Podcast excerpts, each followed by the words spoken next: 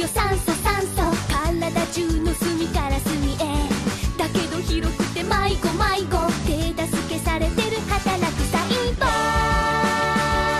最高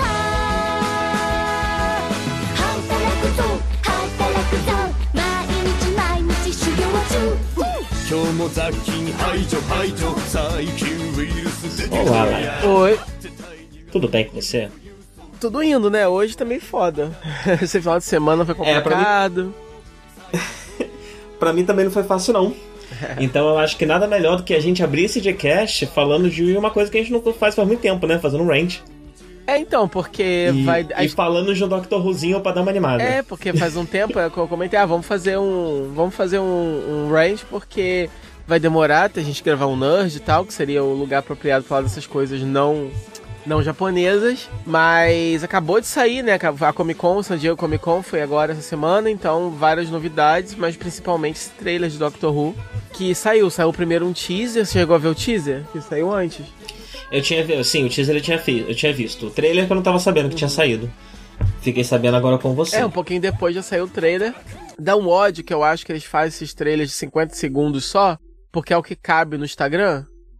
E eles querem divulgar a porra do vídeo em todas as mídias sociais, aí fica mais fácil. Então, assim, né? Por causa da porra do, do attention span dessas crianças tá ficando cada vez mais reduzido, a gente não pode mais, entendeu? Ter tipo. O trailer não mostra nada, né? A gente, tem nada. a gente não vê nenhum personagem eh, concluindo nada. Não, eu adorei. Não, dá, não dá nem pra saber direito como é a interpretação dessa doutora. É, então, aquele negócio. É, Tipo, como é a personalidade É, dela. é, sei não, lá. assim, eu, eu, eu- A gente tem uma ideia melhor, eu tenho uma ideia melhor por causa da. da cena vazada, né? Sim, mas que também é muito pouca Muito coisa, pouca né? coisa, é uma cena. Hum. E é uma cena que ela ainda não terminou a regeneração, né? Então não é exatamente como a versão final dela, né? Ela ainda tá naquele processo de, de redescoberta, né? É. De- Não, incluindo, não, inclusive que também tem isso, tipo, eu tinha lido que o, é, um autor de um episódio lá da Era do Capaldi falando que quando ele começou a escrever o episódio dele, ele não sabia nem qual que ia ser o doutor ainda, se ia trocar, se não ia, saca? Então, Uhum. muitas vezes também tem isso, quer dizer, todo doutor às vezes demora um pouco por causa disso. O roteirista tá escrevendo, mas ainda não sabe 100%, né? Eu fico imaginando Como é que esse Doctor vai ser, É. se realmente vai ser outro e tal, né? eu fico Uhum. imaginando, inclusive, quem tá, quem tá escrevendo agora os quadrinhos da doutora, que vão sair mais ou menos quando a série estrear, mas obviamente eles já estão sendo escritos, já estão sendo desenhados. Quer dizer, essas pessoas provavelmente devem ter acesso aos roteiros, devem ter acesso, não sei. Tô só especulando, né? A, sei lá, algumas cenas não acabadas ou algo assim, mas ainda assim, pra você escrever pra um personagem que você realmente não conhece, deve ser complicado. Então, aquele negócio, É loucura, né? Eu sou, eu sou um pouco contra lançar os quadrinhos tão em cima assim. É. É, porque, né, obviamente, vai vende bem mais, né? E tudo mais. Mas eu acho que, sei lá, tinha que pelo menos terminar a temporada, né? Tipo, termina a temporada e começa os quadrinhos. É, pra gente saber exatamente, né? Pra eles poderem ter uma ideia de como vai ser a voz desse, é, dessa doutora. Sim. Mas aquele negócio, o que esse trailer fez pra mim, pelo menos, eu imagino que eles não tenham mostrado nada, ainda mais é, envolvendo vilões e, e plots e coisas assim. Primeiro, porque é um primeiro trailer. É, ainda tem um tempo, alguns meses aí até a série estrear, então eles estão tentando trabalhar com, com hype. E eles ainda estão gravando elementos da temporada, provavelmente Ah, é? Eu achei que tava pronta já. eu li isso, que ah, eu, eu vi uma foto da Jodie e da, da outra, da, da, da Companion, que eu não recordo o nome, da atriz, no, no, no aeroporto, indo embora de San Diego. fal- Aí na, na legenda falava, né? É, o elenco volta pra, pra Cardiff pra, pra terminar de, de gravar o restinho da, dessa primeira temporada. Então deve ter alguma Hum. coisa ainda. O que. Mas eu imagino talvez que não tenha ainda todos os efeitos especiais prontos, eles já estão trabalhando né, nisso. Então talvez. é, com certeza, né? Tanto que a gente só vê personagem em cenário, né? é. Isso, a gente vê. É, e, e é interessante, né? Porque em cenário dá pra ver que vai. Tipo, diversidade de mundos, né? O trailer foca muito nisso, É, né? eles falaram Então, que. tipo, ah, Eles falaram que não, que não vão ter episódios de duas partes nessa temporada, todos os episódios serão Da contidos. hora. E ele falou uma coisa intrigante, que aí eu já não sei até que ponto isso vai ser verdade ou vai ser exatamente isso, que ele falou que não vai ter é, um grande arco. É o que ele disse. Hum. Então, eu não sei o que isso quer dizer. Quer dizer, isso quer dizer que vai ter um arco, mas vai ser uma coisa um pouquinho mais sutil, um pouquinho mais pingada, como era no começo, no RTD. É, então, isso que eu sugeri, É. né? É, um Ou- Bad Wolf da vida, né? É. Que é só um detalhezinho que tá ali no fundinho e só no final mesmo que vira alguma Isso, coisa. que aí de repente nos dois últimos episódios aquilo vira alguma coisa ou algo assim. Ou, quer dizer, de qualquer forma, não vai ser mais como estava sendo na era do Moffat já há alguns anos, que era um foco bem grande na no arco central, qual- qualquer que ele fosse, né? Cada hora tinha um e tal. É. E eu acho que é, que é, um, é um bom exercício pra um showrunner que tá começando, né? Sim. É, vamos, vamos com calma, né? Vamos aqui testar as águas, ver o que, que dá certo, o que, que não dá certo, antes da gente começar a inventar uma coisa muito grande, né? É, sem contar que eles querem mudança, eles querem é, atrair novos é, espectadores, eles não querem não só atrair gente que talvez nunca tenha visto, mas eles querem também trazer de volta gente que abandonou e que, e que às vezes Uhum. agora tá afim de, de voltar a conferir pra ver se agora tá diferente, galera que não tava curtindo, né, os rumos que a série tava tomando. Que é, é o que vai acontecer aqui em casa, É. né? E o Cristiano vão assistir, com certeza. É, e tem muita gente, você vê nos comentários pela internet, muita gente falando, ah, agora que não tem mais, né, que, que mudou, eu vou dar uma conferida, etc. Então, faz sentido que eles queiram é, mudar isso também. É, mas de qualquer forma, tudo isso é, que eu tô falando são coisas de entrevistas. O trailer mesmo, você só vê várias cenas diferentes, tem o doutor correndo, você tem os companions, você tem é, algumas imagens e dá pra ver algumas coisas, assim, o que eu tirei de conclusão é que o, o seu filho tá no armário desde aquele dia, preso, ou você prendeu de novo? Desde aquele dia, mas agora ele tem mais dois amiguinhos lá dentro. Entendi. Você só abriu a porta, jogou mais dois e fechou de novo. As crianças da rua estão impossíveis hoje o dia inteiro. Eu não sei o que tá acontecendo. Elas estão se comunicando à distância. Eu, eu tive várias reuniões de trabalho Uhum. hoje, eu conversando com os gringos e as crianças na rua berrando. Provocando cachorro, os cachorros latindo. Aí a criança, tipo, numa ponta da rua, gritando com a outra na outra ponta, chamando a mãe, que tá na puta que pariu, sei Eu lá. acho que eles. É, é a lua em câncer, o sol em leão, sei lá, não diz isso? Que tem essas coisas que mexem. Ou é o final das férias. Ou é o final das férias. Porque estamos em 23 Eu de acho julho. essa explicação mais apropriada. É, mas uma coisa que eles falaram que deu pra perceber no trailer é que essa temporada é, ia ser um pouquinho mais cinematográfica, assim, porque eles estão usando câmeras novas, etc. E realmente eu achei a fotografia da série bem bonita, com uma profundidade legal. Tá bonitão, né? É, então eu acho que em termos de look, pelo menos a série vai ser uma das melhores mesmo. Deu um up legal. É, mas o pouco que eu vi da personalidade da doutora me tranquilizou, porque no começo eu comentei, né, quando eles escolheram essa atriz, que todo personagem que eu já tinha visto dela era sempre uma coisa mais calminha. Ela era, né, em Broadchurch, eu conheço ela mais por Broadchurch, que ela era mãe lá do, do garoto que morreu, então obviamente ela passa a primeira temporada inteira chorando. É, e sempre muito assim, sempre muito tímida. Depois eu vi o filme lá do Attack on the Block, que ela também é uma, uma parada mais, mais introvertida. Então, assim, toda personagem que eu, assim, eu vi uma série também dela chamada Trust Me, que uma minissériezinha bem legal também, que ela faz uma enfermeira que, que rouba a identidade de uma amiga dela que é médica. Então ela vai trabalhar como médica no hospital sem ser médica, né? É bem legal a série. Mas é, ela também é uma personagem mais séria, mais, mais enfim. É, tá sempre lá com medo de ser descoberta. Então, assim. é, então, porra, o doutor geralmente, é depender, a, a personalidade varia, né, um pouco. Mas geralmente é um cara mais vivo, mais, né, mais, enfim. E deu pra ver que ela tem isso nela também. Ela calhou de fazer personagens sempre na mesma onda, porque infelizmente é assim que funciona com esses atores, né?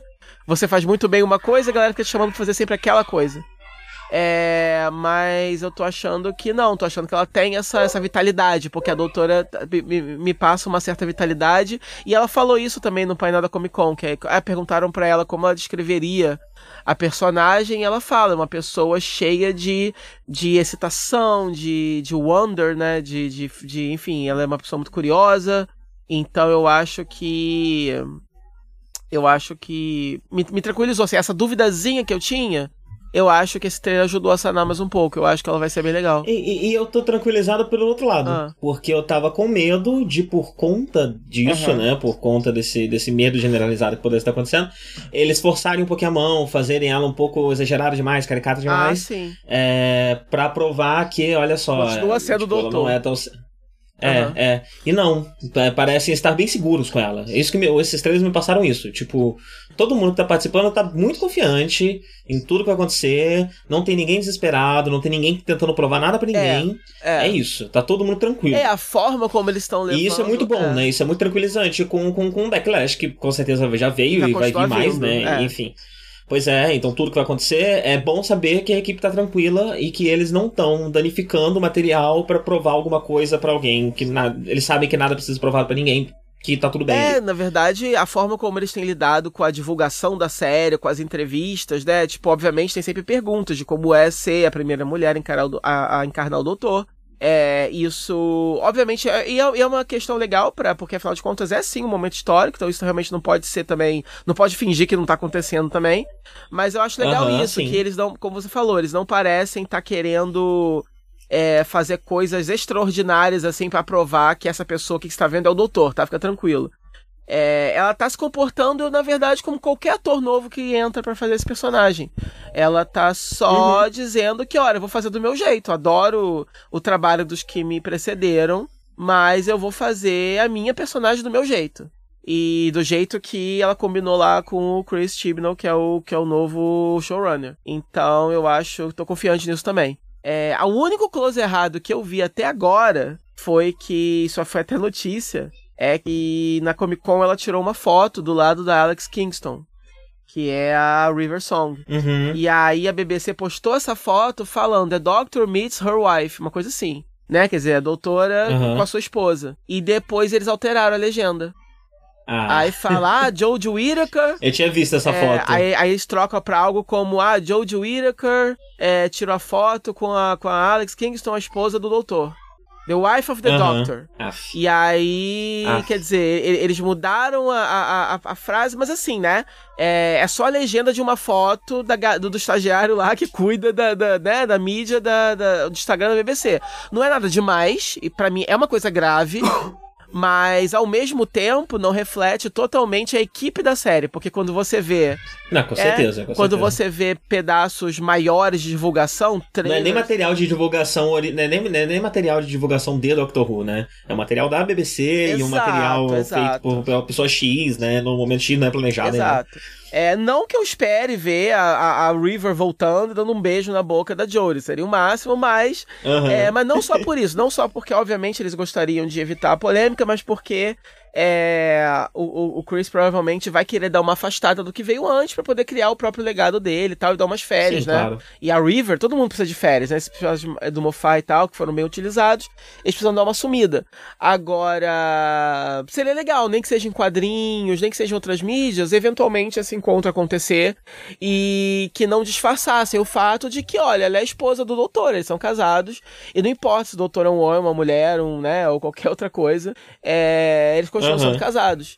Então, o doutor, ele é um personagem queer, de uma certa, né? Ele é, então... sim, sim. É, ele é. Sim, então, é, é O- bom que isso não o- eu seja. espero demais. Assim, isso não precisa ser. Né? É, Isso não precisa ser. Enfim, não- eles não têm obrigação de fazer isso agora, nem de cara, enfim. Mas isso também não pode ser ignorado pelos motivos errados também, né? Aham. Eu, eu acho.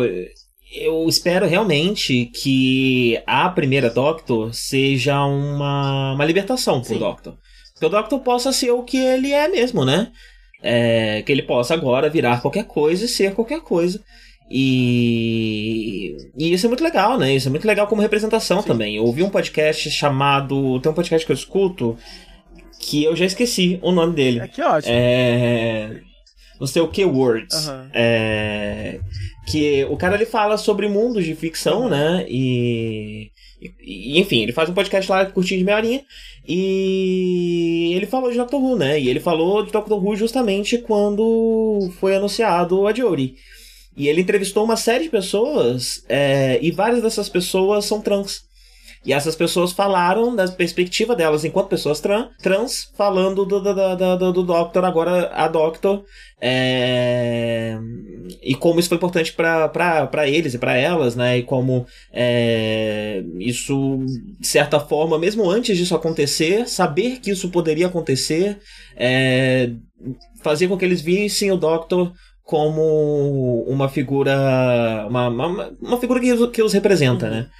É, então vai ser bem legal ver isso concretizado agora, né? Não só na cabeça das pessoas, mas ver isso concretizado e que continue se concretizando, que não seja só uma, né? É, que a gente tenha Doctors homens e mulheres e, enfim, Doctor trans, Doctor, enfim, Doctor alienígena um dia, talvez. É, que, que, que o personagem se liberte dessa, dessa, dessa coisa que sempre prendeu ele por um tempo. Uhum, com certeza. Mas vamos falar de anime, Vamos falar então? de anime. Vamos falar de anime. Eu tô obcecado aqui pelo podcast que eu não lembro o nome, mas é, eu acho que a gente pode ir falando de anime enquanto eu olho. O... Você quer começar ou eu quero começar? Eu vi quatro. Você viu quantos? Eu vi três, eu ia ver quatro, mas. É, foi um final de semana. Imaginary Words. Não poderia ser mais óbvio o nome do podcast. É, né? Bem direto ao ponto.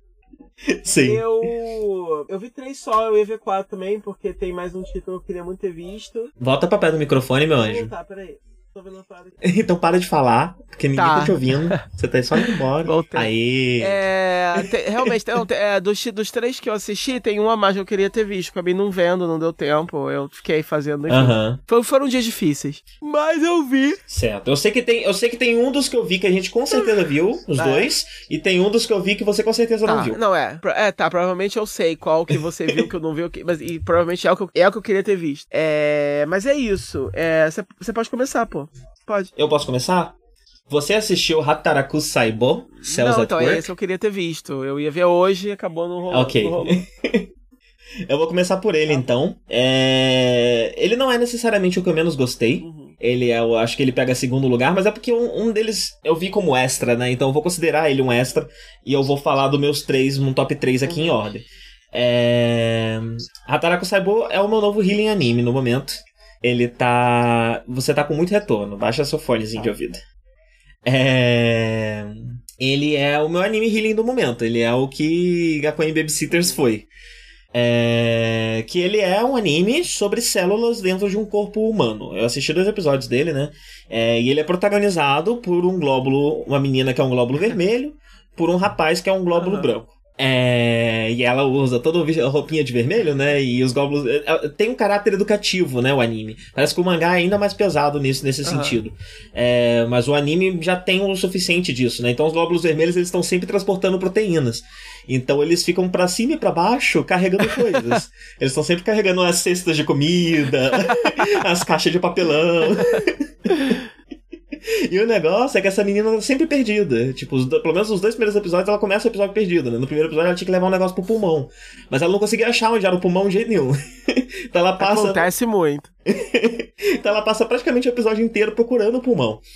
É, E você tem essas classes de personagem, né? Então todo mundo que é um glóbulo vermelho vai usar o mesmo uniformezinho vermelhinho. Todo mundo que é um glóbulo branco, eles são 100% brancos. Eles não têm sombra, cor, nada. Eles são como se fosse um personagem que não foi pintado. Aham. É, e isso aí, eles são super violentos, né? Então eles puxam umas facas e quando eles têm que atacar alguma bactéria, alguma coisa do tipo, eles puxam umas facas e eles estão sempre sujos de sangue do- dos bactérias que eles matam e tal. Meu Deus. Sim. Sim. E... Mas a minha grande paixão desse anime são as plaquetas. As plaquetas são umas criancinhas, tipo do pré, Aham. que ficam andando por aí e carregando coisinhas também. então, o segundo episódio foi o, o- o tema. Todo episódio tem um teminha, alguma coisa que acontece, né? No segundo episódio, o corpo onde eles estão sofre um arranhão. Então, no meio da cidade onde eles estão, abre um buraco gigantesco. E esse buraco começa a sugar os glóbulos vermelhos, porque a pessoa vai sangrar. Tadinhos, não. Sim. Enquanto. Perder sangue na vida real é uma coisa preocupante. Você fica desesperado. Agora, nesse caso, que os sangues são, né, é, bichinhos tão fofinhos e bonitinhos e prestativos, de- de- deve ser mais difícil ainda, né? Sim, sim. Você Você. Eu, eu gosto que o anime ele, ele, né, ele não, não, isso não chega a virar um drama, então você não chega a sofrer por essas criaturas que estão morrendo ali. mas sendo su- sugadas por um buraco negro. É, mas ele faz de um jeito que você sofre de um jeito bonitinho, sabe? Você sofre Tipo, de um jeito. É, é a ordem natural das coisas, né? Tadinho deles, mas é tipo como você fala tadinho se você vê um gato caindo, sabe? Aham. Tudo bem, ele é um Acho que gato. você falou seria um bom. é, Sabe quando eles lançam coisas em DVD e aí que eles colocam quotes assim dos críticos famosos e tal? Aí, quando saísse em DVD no Brasil, ia colocar, né? Tipo, você sofre de um jeito bonitinho. Da Conix, do J-Cast. Sim. É, e aí, enquanto isso, né? Enquanto estão sendo sugados os glóbulos vermelhos, os glóbulos brancos estão evitando que bactérias infeccionem a ferida, estão lutando contra as bactérias. E as plaquetas estão carregando o. E a a- bactéria é tipo um monstro que aparece. Eu vi o Sim, trailer, sim, né? aí tem vários tipos de monstros e tem os tipos de bactérias que são apresentados os tipos de bactérias e você consegue Aham. identificar as famílias de bactérias porque o design é parecido.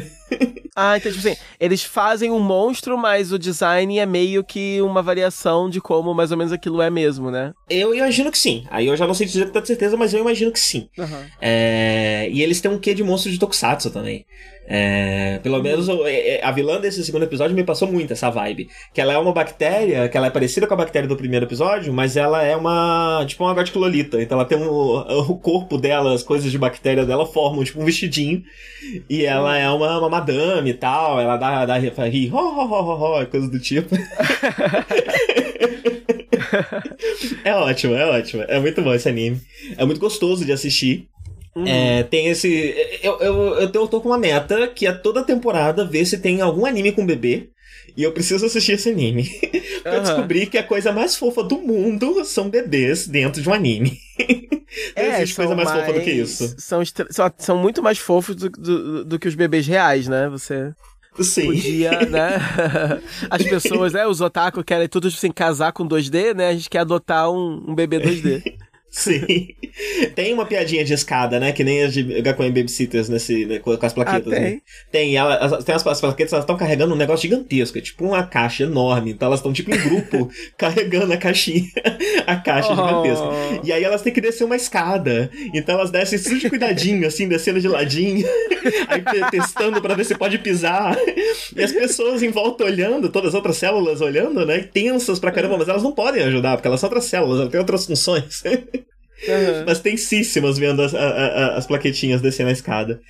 É Ai. maravilhoso esse anime, maravilhoso. Eu cheguei a ver uma, uns reviews, né? É, e uma coisa que as pessoas falaram, e que eu acho que deve ser bem verdade, é que o anime ganhou muito em comparação ao mangá por causa da cor.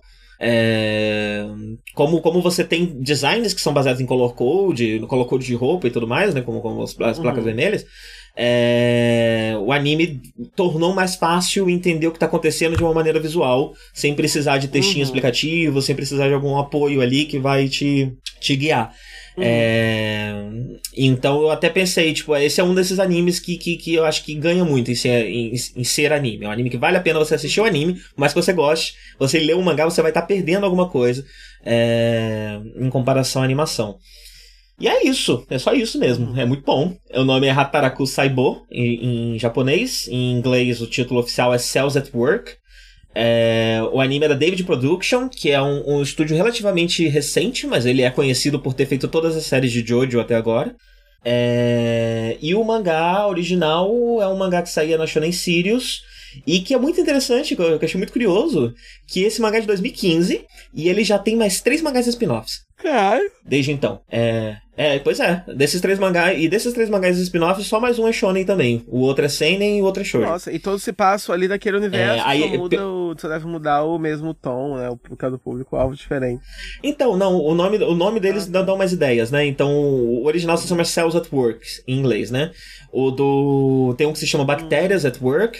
É, e tem um que se chama Cells That Won't Work. Ah, eu não sei muito bem qual é desse. São as células que não trabalham, sei lá. É. Esse deve ser.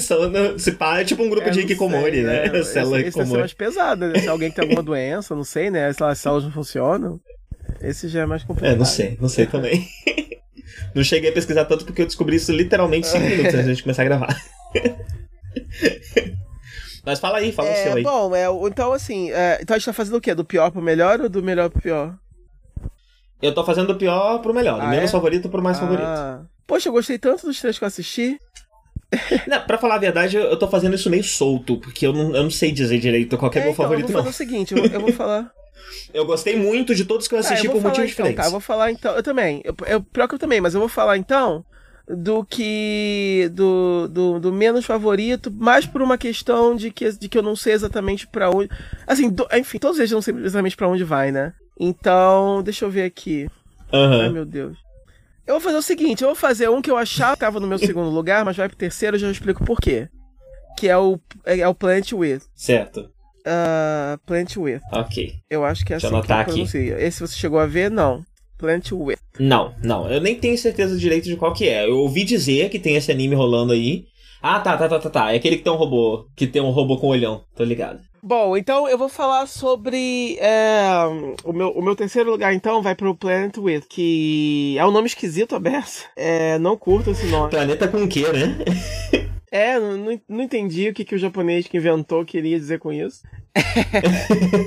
Planeta Com, né? É...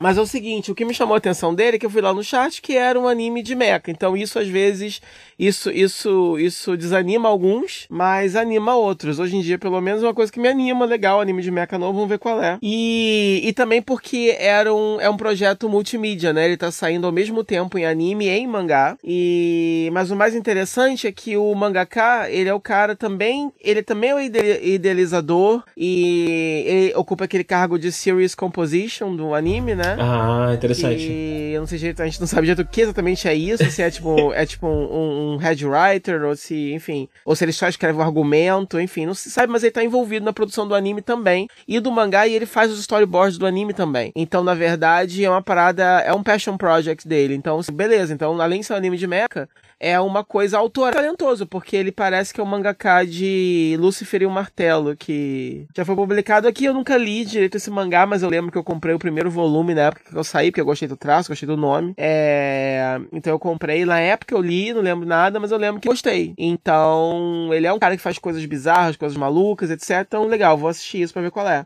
E o anime, assim, o- no começo, a premissa parece ser meio genérica, porque você tem o garoto, e que o garoto tem amnésia, não sabe o que tá acontecendo, e aí é, você tem um monstro que é bizarríssimo, que aparece no meio da, da cidade, é, um- é um- é uma espécie de uma estátua de um gato gigante, tem uns braços saindo, uma coisa bem... Enfim, uma série de coisas que você, é, ao mesmo tempo, com elementos um pouco diferentes, um pouco bizarros, assim, que você não tá, não tá acostumado a ver. E é essa mistura de, de elementos familiares com coisas um pouco assim é, esdrúxulas, mas então, por exemplo, logo na primeira, na primeira cena você café e ele tá tomando café da manhã com um bicho que é um gato gigantesco, é, sem expressão facial e uma menininha vestida de empregadinha, né, de maid. E ninguém tá achando estranho aquilo ali, saca? E aí você vai descobrindo esse mundo, assim, isso vai te prendendo no episódio, porque aí você vai descobrindo, vem cá, essa situação é particular só dele, ou isso é uma coisa que existe nesse mundo. Aí logo em seguida, quando esse monstro aparece, aparecem também mais personagens, esses personagens se tornam esses, esses mechas é, gigantes. O design desses mechas é interessante também, porque não é nenhuma parada tecnológica, é mais uma parada realmente que. mais parecido com o Super Robots, né? Porque eles são é, como se fossem antiguidades, né? Todos eles são é uma vibe meio meio meio estátua, meio Mas meio eles são, relicário. mas eles são personagens humanoides que se tornam robôs, é isso? Eles viram robôs? Isso, mais ou menos. Não, é tipo.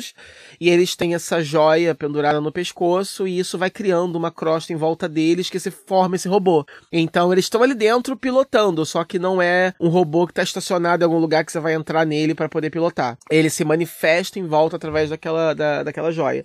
E eu achei Entendi. interessante porque esse episódio tem muito de tokusatsu, mas não é nem. é, por exemplo, eles vão fazer essa piada com tokusatsu porque tem o monstro chegando e aparece esse, sei lá, cinco ou seis pessoas e elas se tornam, etc.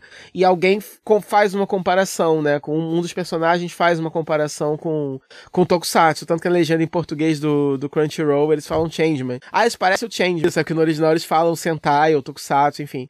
E aí. Só que a comparação É. que eu faço é mais na narrativa mesmo. Tem alguma coisa do. Porque logo o primeiro episódio, ele foca no. em um dos personagens que viram robô, que ainda não é o protagonista, inclusive, da série, que é a pessoa que a gente começa acompanhando o episódio. E tem um pouco da história dele, tem todo um arquinho de- só daquele personagem naquele episódio, né?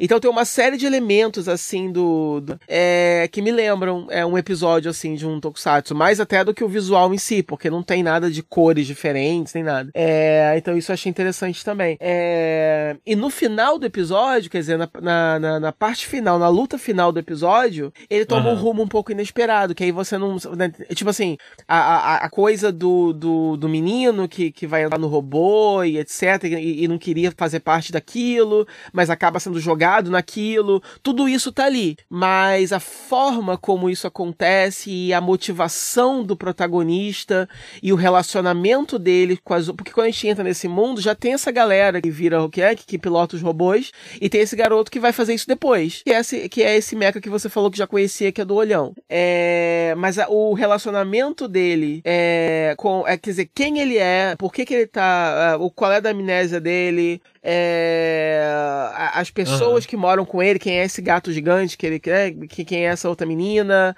quem são esses vilões, da onde eles vêm, quem são os heróis, e qual é o orçamento dele com essas pessoas, tudo isso não é exatamente aquilo que você espera quando vê o anime, né? Então, o anime é todo assim, você. é- é- ele brinca o tempo todo com isso, com, com, com tropes que você acha que vai. que sabe o que tá acontecendo, e aí ele vai te dar uma rasteira e leva pra outra direção. Eu assisti dois episódios desse. E o segundo episódio, ele desenvolve. Esse, o primeiro episódio você não entende nada do que tá acontecendo mesmo, assim, do, de qual é o plot.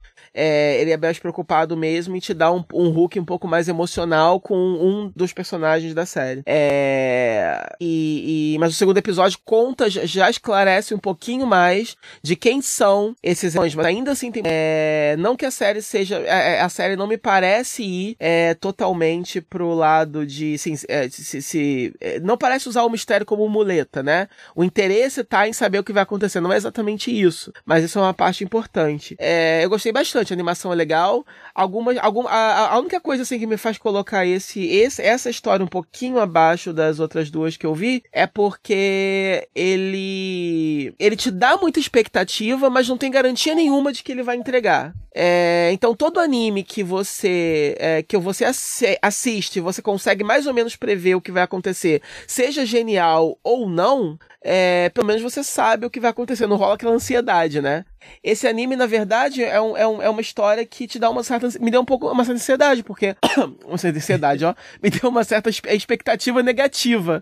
Porque. Acho que vai dar ruim. Porque eu quero muito que ele seja incrível. É, eu quero muito que ele seja incrível, mas no ponto que tá agora, pode ser uma coisa ou outra. Tem, né, até agora eu gostei bastante, inclusive eu acho que já tem um terceiro episódio, não tenho certeza, que eu não vi ainda, mas ao mesmo tempo pode dar muito ruim também. Se no final todos tudo que eles estiverem entregando for só aquilo e não tiver nada muito legal por trás, eu vou ficar muito decepcionado. Então vamos Aham. ver o que vai acontecer. E outro elemento também é que eu acho que o cel shading usado nos, nos mechas é, é, é, é um pouquinho distante demais do resto do desenho. O, o, o blend de animação tradicional com a computação gráfica não é. Mas isso é o comum da maioria dos animes que usam esse, esse estilo. Só agora a gente tá vendo como tá começando a ficar melhor.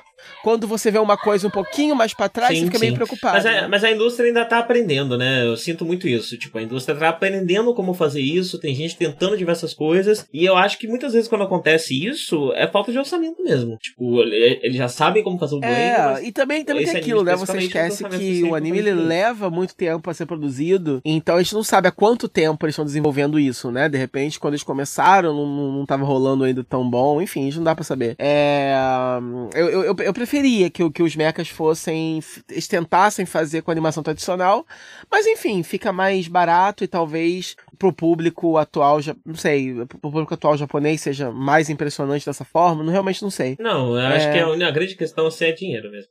É. A grande questão é dinheiro, né? Uma indústria muito pobre, onde todo mundo trabalha até morrer, É. ganha pouco, então quanto, quanto mais der pra reduzir gastos, melhor. É, mas olha, no, no geral a animação é muito boa. É, a, a animação, a parte tradicional do desenho é muito boa, é fluido, é bonito, o traço é bonito também.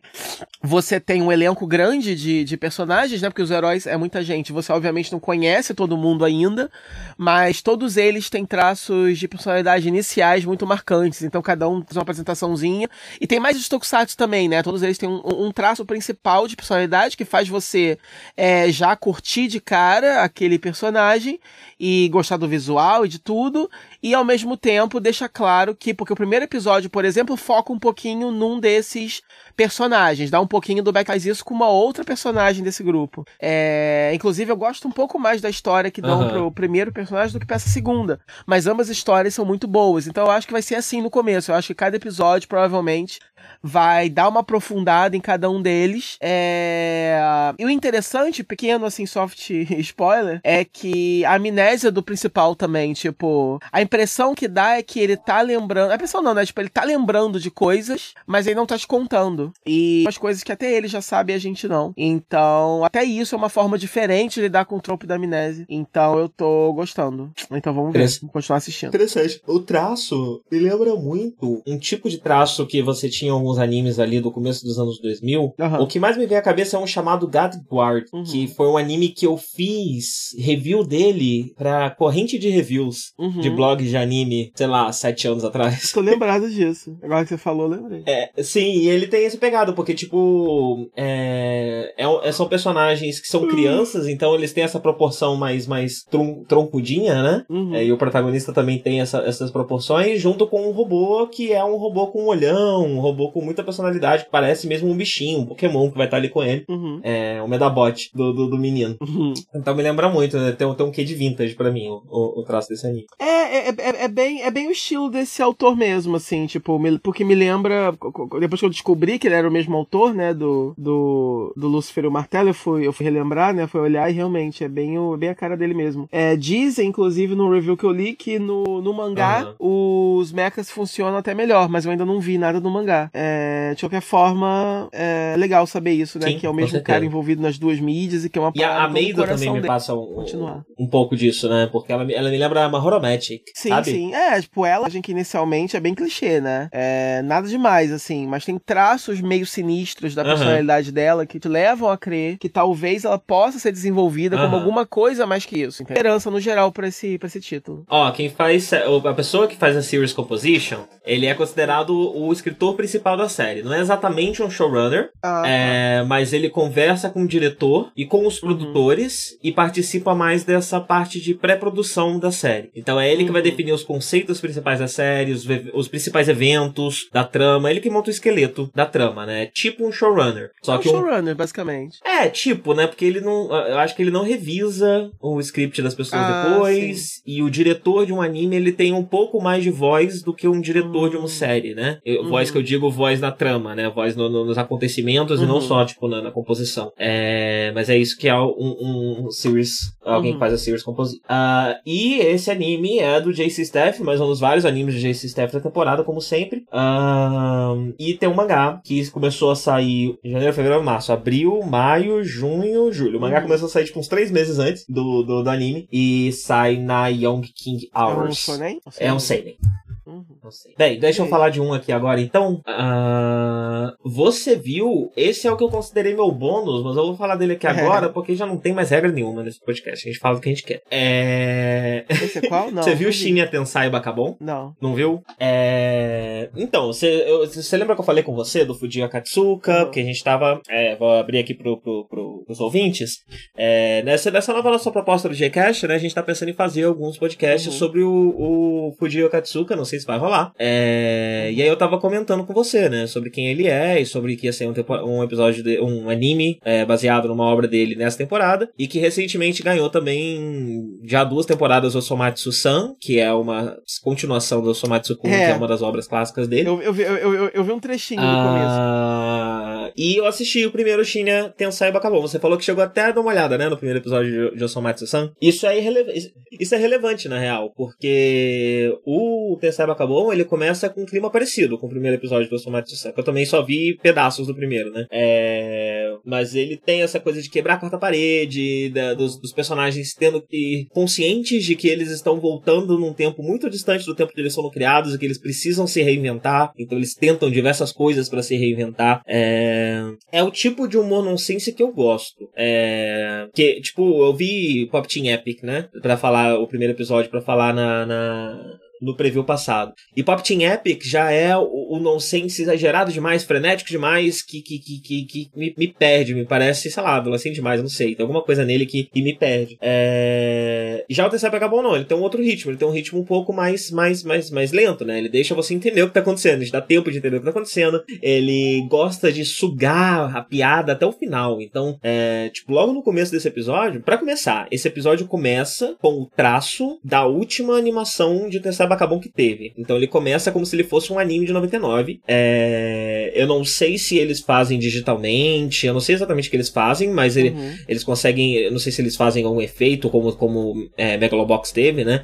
Pra dar esse efeito de velho. É, mas parece muito película, não parece pintura digital. E. E ao longo do episódio, esses personagens vão percebendo que eles voltaram, que eles precisam se, auto- se atualizar. Então eles vão mudando pequenos elementos ao longo do episódio. Às vezes pra coisas bizarras, às vezes pra coisas que vão realmente resultar no, no resultado final, né? É, Até Uhum. chegar no que é o anime agora. Ah, e nesse meio tem várias piadas esquisitas. Então, logo no começo, tipo, eles ligam pro Yoshiki, do X Japan. E aí toda a família é muito fã do X Japan, por algum motivo. E aí todo mundo faz X com a mãozinha e fica super feliz que estão ligando pro Yoshi. Aí aparece o Yoshiki desenhado em outro, com outro traço, sabe? O Yoshiki bonitão, num traço mais realista, falando com eles. E aí tem um anúncio embaixo falando, tipo, a gente não conseguiu chamar o Yoshiki de verdade pra gravar a voz dele, mas temos os direitos de imagem de usar o Yoshi. É, então tem, tem muitas dessas piadinhas que quebram a quarta parede, parecido com o Somatsu-san, que faz sentido porque é do mesmo estúdio, é, é o Pierrot que tá fazendo também, apesar de pensar em Bacabon, quem está fazendo é o Pierrot Plus, que é o estúdio secundário ah, do, do, do, do, do Pierrot. E, e eu considerei ele um extra porque esse primeiro episódio ele é muito diferente. Ele não parece ser o que a série vai ser em nada, assim, inclusive nem em traço, porque ele se passa o tempo inteiro com, com, esse, com esse traço do, do, de um anime de 99. Inclusive ele começa como Letterbox e no meio do, do episódio eles falam: não, a gente não pode continuar desse jeito, a gente precisa se renovar. Então os personagens empurram as barras laterais para encher a tela. É... E aí só no finalzinho que eles ficam realmente com um traço que vai ter a série. E eu não sei muito bem como é que vai ser a série na real, porque eu só vi o primeiro episódio. Então eu não tenho tanto embasamento pra falar sobre. É... Mas esse primeiro episódio é incrível, é incrível. Esse negócio. é, é, Eles conseguirem trabalhar com o anime dando esse. Que essa coisa que, que, que depois, junto com o Megalobox, né? Talvez seja uma, uma- algo que vai ser mais explorado daqui em diante. Que é brincar com o meio da película e brincar com esses efeitos. É, Uhum. Pra dar. Pra dar uma, uma sensação diferente pro anime, né? E dar uma, uma direção diferente pro anime. É, eu acho que isso pode gerar muita coisa interessante daqui pra frente. Ah, e é isso. E o Fujii Akatsuka, ele é um, um mangaka muito renomado. Ele é, na Uhum. verdade, um dos inventores do mangá moderno junto com o Osamu Tezuka. Ele é menos conhecido Sério? que o Osamu Tezuka, especialmente aqui no ocidente, né? Sério isso? É, mas ele é, podemos dizer que ele é tão Aham. importante quanto. Ah, oi? Tipo, ele também foi um definidor, assim, de. Pro mangá, sim, né? É que o Tezuka Do também estilo, foi né? importante pro anime, né? Pra animação. Uhum. É, mas pro mangá, eu diria que de certa forma, Uhum. sim. Ele, eles junto. Sim, sim, eles são contemporâneos, né? Então eles também estavam trocando coisas ali, né? Algumas coisas que a Katsuka fazia, o Tezuka usava, algumas coisas que o Tezuka usava, a Katsuka fazia, assim, assim ia, né? Uhum. É, e ele. Mas se eu falar o nome aqui das obras dele, ninguém conhece, né? Que é o Osomatsu Kun, que o pessoal que se conhecer vai conhecer por causa do Osomatsu-san. Tem esse Tensai Bakabon. Se eu não me engano, o protagonista, que é o pai da família, é, é como o Fu- Fujio Akatsuka se, se autorretrata, mas eu não tenho certeza absoluta disso. E ele tem uma contribuição, contribuição importantíssima, que é a, a criação de uma das primeiras Mahou Shoujo, é, e uma Mahou Shoujo definidora do, do gênero. Ah, eu esqueci o nome dela, mas é a. É uma das dos primeiros mangás com características de Mahou Shoujo. Então ainda não, não é como uma Sailor Moon, mas ela já, já começa a se transformar. Ela tem um espelho onde ela pode se transformar em qualquer coisa que ela quiser. Então às vezes ela se transforma em animais, às vezes ela se transforma em adultos, transforma em diversas coisas. É, E é definidor do gênero porque até hoje se usa o nome dela, que é a Ako-chan, Himitsu no Ako-chan, usa o nome dela pra definir um Uhum. arquétipo pouco usual do Mahou Shoujo. Ela, o anime da, da, da, da Ako-chan veio logo em seguida de um outro anime que também era definido do Mahou Shoujo naquele time slot, né? Só que a, a, a, o anime anterior é sobre uma princesa de um outro planeta que vem pra Terra e que precisa aprender a lidar com os humanos e tal. Já a Ako-chan é a menina simples, a menina do dia a dia, uma menina normal, que um dia encontra um artefato que dá poderes para ela. É... Uhum. E até hoje se usa o nome de- dessas, dessas personagens pra definir esses arquétipos dentro do Mahou Shoujo, né? Se a gente parar pra pensar em Sailor Moon, Uhum. Por exemplo, o Sailor Moon, os dois ao mesmo tempo, né? A Serena, ela é a Ako-chan, mas quando ela descobre que ela é a princesa Serente, pá, pá, pá, pá, pá, pá, ela também é a outra, né? É... Então ele tem, ele tem essas pequenas coisas que são... Ele, ele trabalhava principalmente com humor, né? Mas tem é, é, é, também essas importâncias bastante definidoras ali do, do, do, do mangá e do, do que é mangá. Ah, então eu Uhum. assisti por causa disso também. É... Porque em breve é bem capaz que a gente grave uns J-Casts aí sobre esse senhor, é, que já faleceu, inclusive. Sim, Faleceu faz um tempo aí, faz 10 anos já. Ah, quer falar de mais um aí? sim. Bom, porque senão eu ia ter que falar de qualquer jeito, né? não dava pra parar o podcast. É, porque tem que continuar, né? Sim. Então eu vou pra. Eu vou pra, pro, pro segundo lugar aqui, que é o Hanebado. É o do. É o do badminton. Do badminton. Do tá. badminton. Esse é um que, se não fosse você ter comentado comigo, eu teria passado direto, né? Eu mesmo, não vi. É, porque. Porque diabos eu vou assistir a porcaria do, do, do anime sobre badminton? Que que é isso, né? É peteca, né? É, não, badminton é uma espécie. É peteca com tênis. Eu não gosto de nenhum dos dois esportes. Por que, que, por que, que juntando os dois vai ficar mais legal? né? Eu não vejo muito ponto de peteca. Eu acho. Eu não gosto de tênis, não ligo pra tênis. É, aí junta os dois aí, vai ficar, ficar legal. Enfim, né? Aí alguém vai. Fizeram um anime disso, porque por que não fariam, né? Não é? Tem anime de todos os esportes, por que, que não fariam disso? E eu vou te dizer, e lendo a sinopse, a sinopse que tem no charts não vende muito bem também. Ah, porque é um treinador e aí ele traz uma menina pra jogar com ele. Eu já tava achando que ia ser tipo mais pro Um harém, vai ser né? um- É, vai ser um harém, vai ser um, treinador, um homem. Inclusive já vê aí pra mim da onde que eu não pesquisei, se, se isso, da que- qual revista que vem isso e tal. Ele é uma revista em Seinen chamada Good Afternoon. Ah, tá. É, tá aí desde 2013, tem 11 volumes atualmente. Aham. É, então, é, é- é- enfim, é, ele, ele trata bem seus personagens, não é nada. É, mas você consegue perceber, talvez, então, que é isso. Tipo, não é nenhum shoujo, nenhum, nenhum josei, porque é, tem coisas, assim, tem que ter algumas questões. Mas, no geral, é, me surpreendeu. Eu. Porque ele, assim, ele não é uma comédia zona de esporte exag- exagerado em nada, ele é um drama, e, inclusive um drama bem pesado, porque como essas personagens choram e sofrem. assim. Nossa.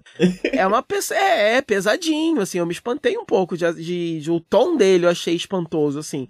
É, tem um elenco bem grande de personagens, mas o foco tá maior nessa. Na, na Giza, eu acho que o nome dela é esse. Logo, é, é, o, de cara já começa com uma partida. De badminton, e assim, é, ele é do estúdio do Yuri On Nice. É, ou não, desculpa. ele é? Não, ele não é não, você tá loucaço. Não, eu confundi com o desculpa. É o, ban- é, você é o confundiu outro, é o com, com Banana Fish. Isso, é isso, isso.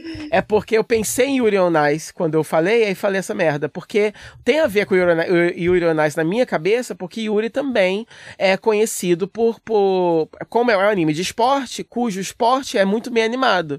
Você tem a. Eles tiveram preocupação de animar a patinação do gelo de forma super realista. E é o que acontece no Hanebado. O, as, as partidas de, de, de badminton, elas são extremamente bem animadas, extremamente realistas. Que foi, foi o motivo pelo qual, né? Eu te recomendei o anime. Exato, ele tava, sendo, ele tava tendo uma repercussão muito grande é, na qualidade da animação.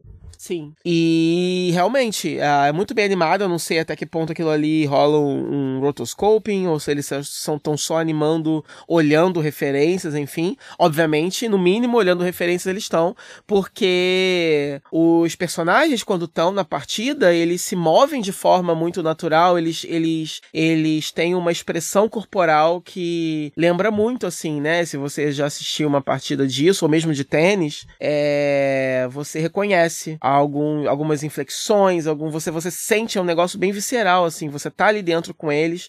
E não só a animação, os movimentos em si, é a própria movimentação de câmera. E não é aquela coisa assim, obviamente quando você vê um, um esporte sendo retratado em animação, eles aproveitam que é animação e jogam muito drama ali. Então você você insere, por exemplo, o drama pessoal do personagem. Então, por exemplo, quando você tá assistindo um desses animes de futebol, quando a bola, né, aquela famoso shot da bola entrando no gol e rodando e rodando e rodando, você você vê coisas que são um pouco além do, do, do, do normal, né? Uma hiperrealidade dentro daquele esporte. O Hanebado não é bem isso. Ele não transforma, ele, ele não faz uma, uma, uma mega partida de badminton de outro mundo, mas eu acho que eles usam a câmera lenta e os ângulos e a liberdade que eles têm de, de posicionar a câmera onde eles quiserem, afinal de contas é uma animação, para poder adicionar um drama muito grande, né? E eu acho muito legal quando um audiovisual consegue pegar um esporte que é um saco, seja, desculpa os fãs de badminton, é... mas assim, tem esportes que são muito legais de você praticar, imagino, né, para quem gosta. Agora, para assistir tem uns que são um pouco mais chatos. Obviamente, assim, ainda que mal comparando, tem até tem um filme, por exemplo, que, que é de xadrez, que eles conseguem fazer uma partida de xadrez ficar muito emocionante, só com os ângulos e com o drama envolvido, né? E, obviamente, assistir uma partida de badminton deve ser mais emocionante que assistir uma partida de xadrez. Mas, ainda assim, eles, eles se aproveitam bem. Então, eu acho isso. Eles pegam o potencial que a história tem e conseguem é, aproveitar bem. a, a, história parte de, de certos tropos já conhecidos de animes de esporte, de histórias de esporte em geral, né? Você sempre vai ter a, o personagem principal que tá tentando se superar, que não tá numa fase muito boa da vida. Então, na primeira cena, você vê. Já começa pisando, né? Pisando. É, é, é já começa no tiro. O, o, o anime porque já começa numa partida que já é muito bem animada, então já mostra para você como é que aquilo vai ser, né? E aí, é, obviamente... Ele, ele é, é como o Nice, que começa com um personagem já estabelecido, ao invés de ser tipo um personagem galgando os primeiros passos, ela é uma menina que já participa, já tá em, em, em competindo e tal. É, é, é, é, foca num clube de badminton de uma high school. Uhum. Então, essa garota, ela já tá competindo, ela já faz parte desse clube e ela é uma das melhores.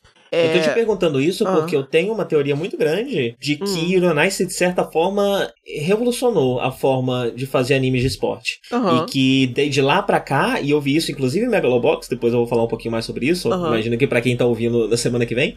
É... Mas a estrutura narrativa para você fazer um anime de esportes caber em três episódios, é... que eu não sei se é o caso de Hanebado, porque ainda não, não foi divulgado, se vai ter um Kuro 2 ou não. É... Mas eu, eu tenho muita essa impressão e eu tô sempre muito esperto, eu tô te perguntando isso porque eu tô sempre muito esperto para perceber esse impacto, porque eu realmente acho que Yuri Nice trouxe uma nova forma de fazer anime, animes de esporte. É, imagino, porque é, aquele negócio, eu sou uma dessas pessoas que tem um preconceito e uma resistência quando fala que o anime é de esporte. Continuo tendo, tanto que o Hanebado eu fiquei, é, não quero, né? É, e realmente, o Euronice é, é, um, é, um, é um anime que eu não gostei só pela parte não esporte, né? A gente gosta pelo esporte, a gente tá ali pra acompanhar não, a tanto competição. que mais da metade do anime ainda é o esporte, né? Ainda é Sim. o pessoal lá dançando, girando. Sim, o anime basicamente está lá acompanhando a, a, a o torneio, né? A, a, a competição e tal. É todas as etapas. Uh, mas aí, aí o Renebado, ele é assim, né? Tipo, a garota já faz parte, ela já é boa, só que ela, ela, ela é derrotada. E aí ela tá enfrentando alguns problemas. Logo no piloto você vê que ela tá, ela tá espantando. As pessoas não estão querendo entrar no clube de badminton da escola porque essa menina é uma das melhores da equipe, só que ela ficou muito violenta. Uhum. Ela tá pegando muito pesado é, com, a, com os novatos porque ela tá em si obcecada, né? Mas o interessante, que, que o que eu achei mais interessante na verdade, é, é porque geralmente nesses animes você tem o rival, né? A figura do rival. Você perde pro seu rival e aí você quer superar o seu rival e o seu rival geralmente é uma pessoa muito fodona. É, ele pode no futuro vir a ser um cara muito escroto ou não, é, ou uma garota muito escrota ou não, mas ele, é, essa, esse personagem no geral vai se achar muito e vai ser muito bom, vai ser alguém para você superar. O que eu achei legal no Hanebado é que a garota que para qual é, que, que vence ela de primeira também é uma personagem que é assim é uma personagem que fisicamente e psicologicamente ela parece ser mais frágil do que a a protagonista, ela também abandonou o esporte depois disso. E a gente não sabe por que ainda. Eu vi dois episódios, né? A gente não sabe exatamente por que, que ela abandonou o esporte. Então, quando começa, ela tá voltando pro, pro, pro esporte. Ela entra na escola, da mesma escola da, da, da menina aqui, né? Que, que, que ela venceu e que é a fodona. E, e aí é isso, tipo assim, é, é, é, um, é, um, é um caso em que a nossa protagonista é a pessoa que perdeu, na verdade, ela já é foda, entendeu? Uhum. E a outra que, na verdade, não era pra ter ganhado e ganhou, e, e a protagonista é maior, é mais forte, é, é mais. É, fisicamente é, impõe uma certa um certo respeito e a outra não. Então tá sendo legal, porque eu acho que vai ser um caso de rivalidade ali, mas é, dependendo de como for, de, dependendo do andamento dessa história, é, pode vir a ser uma coisa realmente muito muito diferente, assim, do que a gente tá acostumado. Então isso me animou também. Ah, e assim, a animação, obviamente, ela é mais fluida e mais realista na hora das partidas. Mas, os de, do, é, a, mas assim, a, é, a, qualidade do desenho, de uma forma geral, ela não cai no, nas outras cenas. É, é, no, no, geral, continua sendo um anime é, muito bom. Principalmente os backgrounds são todos muito é, bonitos e, e, e, detalhados. E eu gosto do design das garotas, porque apesar de ser um elenco grande de garotas, eles não estão tão preocupados assim em fazer, tipo assim, não é um daqueles casos em que eles querem fazer personagens assim muito diferentes, extremos para poder vender figure depois, entendeu? É, os são garotas aparentemente assim normais, cabelos normais e um visual normal. Tanto até que no começo eu tava confundindo um pouco as personagens, que são muitas, elas se parecem muito. Então, uhum. eu sei que vai ter uma personagem mais escandalosa. É, no, no, no, final do segundo episódio, eu queria ter visto o terceiro justamente para comentar, porque eu não sei se ela vai aparecer. Mas logo na abertura e no final do segundo episódio tem uma personagem que é brevemente introduzida que ela já tem um design mais extremo. Ela tem um cabelo rosa, grande, e ela já parece mais uma dessas personagens que são feitas para marcar visualmente e você comprar uma figure dela depois. Mas eu imagino que, como esse personagem até agora tem subvertido, né? Nesses dois episódios, eles, eles, ele, ele, ele tem feito um pouco mais do que eu achei que eu ia ser, que, que, que ele seria. Então talvez eles também façam um pouco mais com essa personagem do que, entendeu? Ela não seja Sim. só uma uma Asuka type person que chega assim para ser uma tsundere assim que vai que vai balançar as coisas, porque inclusive visualmente ela, ela já destoa do resto da série. Então vamos ver, porque assim, é, o, o, a única coisa assim, o único porém da série é justamente esse, é ele resvala um pouco é, em alguns tropes de Arém, que quando acontecem é tão pouquinho e tão rápido que não só destoa do anime, como você se pergunta, por que, que isso tá aqui? Porque isso me parece, né? Quer dizer, qual é o público exatamente desse desenho? Porque me parece muito pouco para quem gosta disso e me parece é, é o, o, bastante para dar uma desanimada em quem não gosta disso, entendeu? Então eu fiquei meio assim, vamos ver como é que vai continuar. Porque, por exemplo, o treinador tem umas piadinhas, assim, com o fato dele ser meio pervertido. Uhum. É, bem ou mal a protagonista, quando ela tá lá no, no, Eles desenham ela com seios muito grandes. E aí, quando ela tá lá na, na partida, é, obviamente, você tem seios grandes, tá pulando, vocês vão balançar, né? Mas rola, a gente sabe, né? É, visualmente, a gente sabe quando é só um seio grande balançando, ou quando ele, ele é enquadrado de uma forma que é para causar uma sensualidade. Uhum. Então, de vez em quando, eles enquadram os seios dela balançando de uma forma que você vê que tem um pouquinho a mais. Elas pulam, rola uma calcinha, elas abaixam assim com a mão no joelho, rola um short da bunda. Então, você você vê que o anime ele brinca assim com, com, com, com esse lado mais sexy, né? Ele, ele, ele, é, ele quer não, não mexer. o suficiente pro anime ser sobre isso, né? Mas Exato. isso ainda tá lá pra, pra, pra agradar esse público. É, exatamente. E aí eu me pergunto, é tão pouquinho que custava não ter? Mas, uhum. mas, mas, ao mesmo tempo não é nada que vá me desencorajar de assistir ou eu desencorajaria alguém de assistir por isso. Eu não acho que é nada assim de. Ainda não foi desrespeitoso com os personagens. Porque eu acho que os dramas que eles estão introduzindo é, são interessantes. A única coisa é que sempre que eu falo sobre drama de personagem, tem algumas séries que eu, que eu vejo e falo assim: porra, essa personagem tá sofrendo demais por, muito, por poucos motivos, né? É, e aí é sempre uma coisa a se pensar, porque é, você tem coisas na sua vida que às vezes te derrubam muito que para terceiros podem parecer nada demais. Mas para você é. E aí, na hora de julgar uma história, você tem que ver, bom, beleza, tá sofrendo pra caralho, mas será que é tão pouco assim? Será que. Pra quê? Pra aquela personagem, né? Então, assim, a protagonista, ela, no segundo episódio, é introduzido um, um, uma, um trauminha que ela tem, por um motivo. E de cara eu achei que o anime tava fazendo um big deal demais em torno disso, entendeu? Porque é um anime muito dramático, muito sofrido, ela tá muito. Ela sofre pelos cantos e tal. E de início eu achei que isso talvez fosse. é, Era um pouco demais. Então eu realmente tenho que assistir um pouco mais para saber. Porque. Porque também, logo no final, eles introduziram um pouco mais de esperança. É, a própria personagem começa a dar indícios de superação. Então, então realmente tô muito curioso, digamos assim, né? Não é uma temática que me agrade logo de início, a coisa do badminton, mas o que eles estão o que eles estão prometendo fazer com esse mundo e com essas personagens tá me deixando intrigado. Eu, eu, eu tô muito curioso pra saber pra onde que essa história vai, entendeu? Então, vamos ver. Bem, Hanebado não é feito pelo estúdio de Uranais, é, é, feito gente. pelo, pelo estúdio chamado Liden Films. Ele é um estúdio relativamente é, recente, né? Ele surgiu já em 2013, então a gente já tinha parado de, de falar de anime tão, tão frequentemente. É.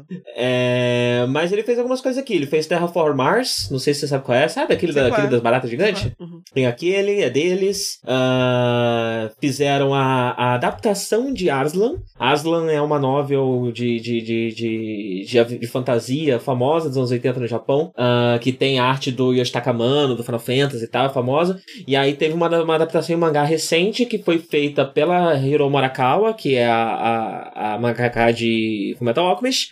E o anime é baseado na versão do Hiro da Hiro Morakawa de Aslan. Uau. É, é, sim. Enquanto você falava aí, eu tava pesquisando isso tudo pra falar.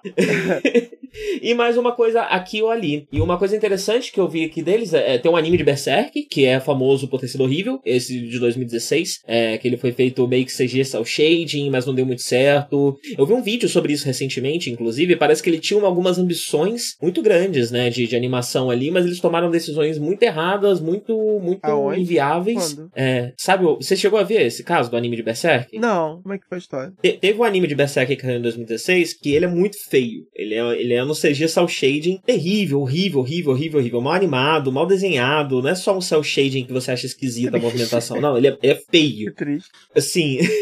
e aí eu vi um vídeo sobre isso recentemente de que ele acabou saindo desse jeito porque tinha uma série de decisões criativas que foram tomadas ali que eram muito ambiciosas e muito inviáveis. Sobre estilo, sobre todas as sombras serem feitas em Ashura, esse tipo de coisa, que não deu pra ser feito, então eles tiveram que terceirizar e terceirizar e terceirizar e terceirizar a produção, e o resultado foi uma bosta. É... E outra coisa interessante sobre o estúdio é que ele aparentemente faz também é, material terceirizado pro, pro Trigger. Parece que tem alguns episódios de Little Witch Academia Uhum. que ele que teve coisa terceirizada pra eles. Ou seja, por que eu tô falando isso tudo? Porque eu tenho a impressão que é um anime que tá com essa é, é um estúdio que tá com essa ambição de se tornar referência em qualidade de animação, porque ele trabalha com com, com, com, com estúdios grandes, né? Então ele, ele é compreendido como alguém bom o suficiente pra terceirizar trabalho de estúdios grandes e renomados. Uhum.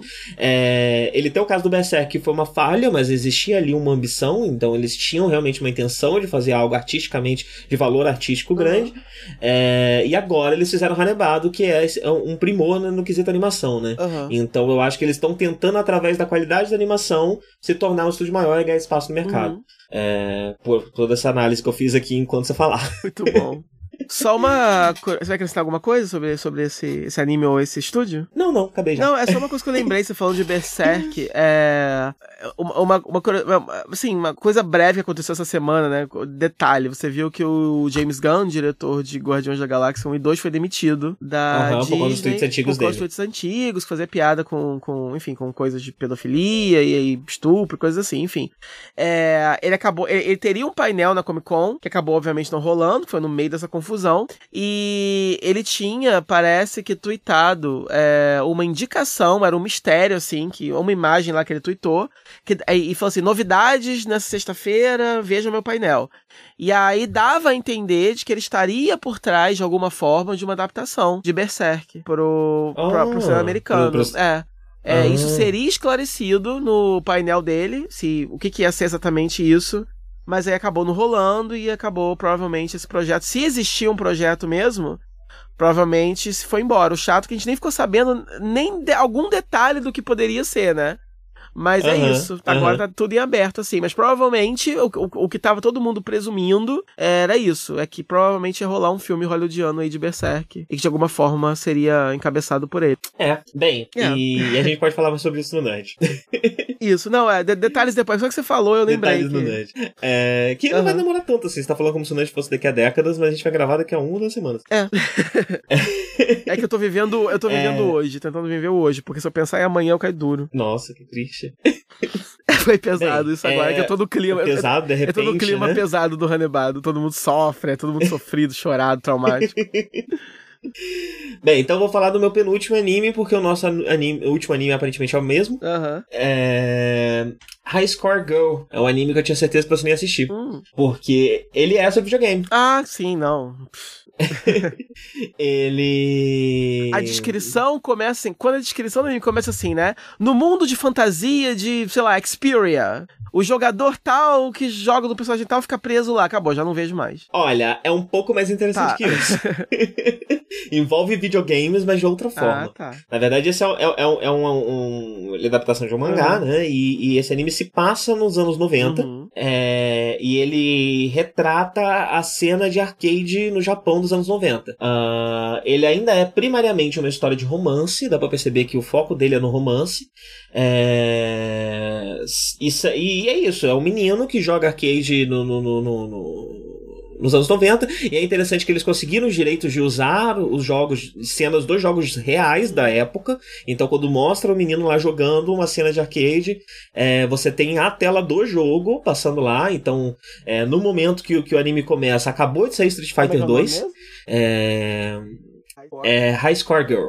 High Score Girl. É, Acabou de sair Street Fighter 2. é, E esse menino tá lá jogando Street Fighter 2 até que ele é. Que, que, que aparece essa garota, que é uma garota do colégio dele, que joga contra ele, joga contra o Zangief. E o anime é interessante que ele faz uma. Ele, ele trabalha um pouquinho também com o metajogo, com questões técnicas do jogo. E, e ele faz, tipo, segmentos de explicação sobre o assunto. Então, quando ela aparece e escolhe o Zangief, a tela fica preta e explica: olha, ela tá jogando com o Zangief. O que, que significa ela jogar com o Zangief? Significa que ela tá jogando com um personagem que vai se tornar muito forte no metagame competitivo de Street Fighter no futuro, Uhum. mas que como o jogo. Mas é um personagem muito difícil de ser jogado. Então, como o jogo acabou de sair, ninguém ainda sabia jogar com o Zangief. Mas ela sabe. É, e aí conta um pouquinho de como é a estratégia pra jogar com o Zangief. E pá, mostra os dois lutando. É a tela do Street Fighter 2 lá e pá, o jogo dos dois. É, e o problema desse menino é que essa garota, ela é rica, ela é super inteligente, ela é super popular, ela é perfeita no colégio. E ele sempre via o videogame como algo que ele era bom. É a única coisa que ele era bom. E agora essa menina, que é boa em absolutamente tudo, derrota ele no videogame. Nossa, é lindo, e é muito melhor que ele também Na no verdade, videogame. é um anime que, pelo traço, assim, só eu já assistiria, porque deixei passar mesmo. É muito, é muito estilizado, né? É muito bonito o traço mesmo. É, De novo, né? Hoje em dia eu nunca sei dizer direito qual a quantidade de CG que tem em alguns animes. Esse é um desses Uhum. que você fica olhando e pensando, mas o que exatamente aqui é 2D e o que exatamente aqui não é? Aham. É, porque algumas coisas são mais óbvias, outras não, né? Uhum. É, e é isso, é uma comédia romântica desses dois, usando o videogame como tema. Então, é, o primeiro episódio, foi o único que eu vi, ele é dividido em dois segmentos. Então, o primeiro segmento, é, e cada segmento é meio que sobre um jogo, né? Então, o primeiro segmento é sobre Street Fighter 2. né? Então, além de ter a relação dos dois, mostra lá as estratégias de cada um, as formas de se jogar Street Fighter e tal. É, e é meio que encarando o videogame como um, um, um esporte mesmo, mais ou menos como se fosse um anime de esporte, né? É, aí na segunda parte é um outro jogo, é o Fatal Fury, eu acho. E aí ela tá fazendo uns negócios no Fatal Fury que eu nem sabia que dava pra fazer, tipo, umas estratégias de otimização da quantidade de pontos que você vai tirar no jogo. E como as partes de Street Fighter eram reais, eram realmente sobre Street Fighter, eu imagino que as Fatal Fury também são reais. Então eles estão usando técnicas e, e- e bugs e, e estratégias reais é, desses jogos pra falar tanto como estratégia dos jogos competitivos, mas também técnicas de speedrun, técnicas de, de maximização de pontos, esse tipo de coisa. É...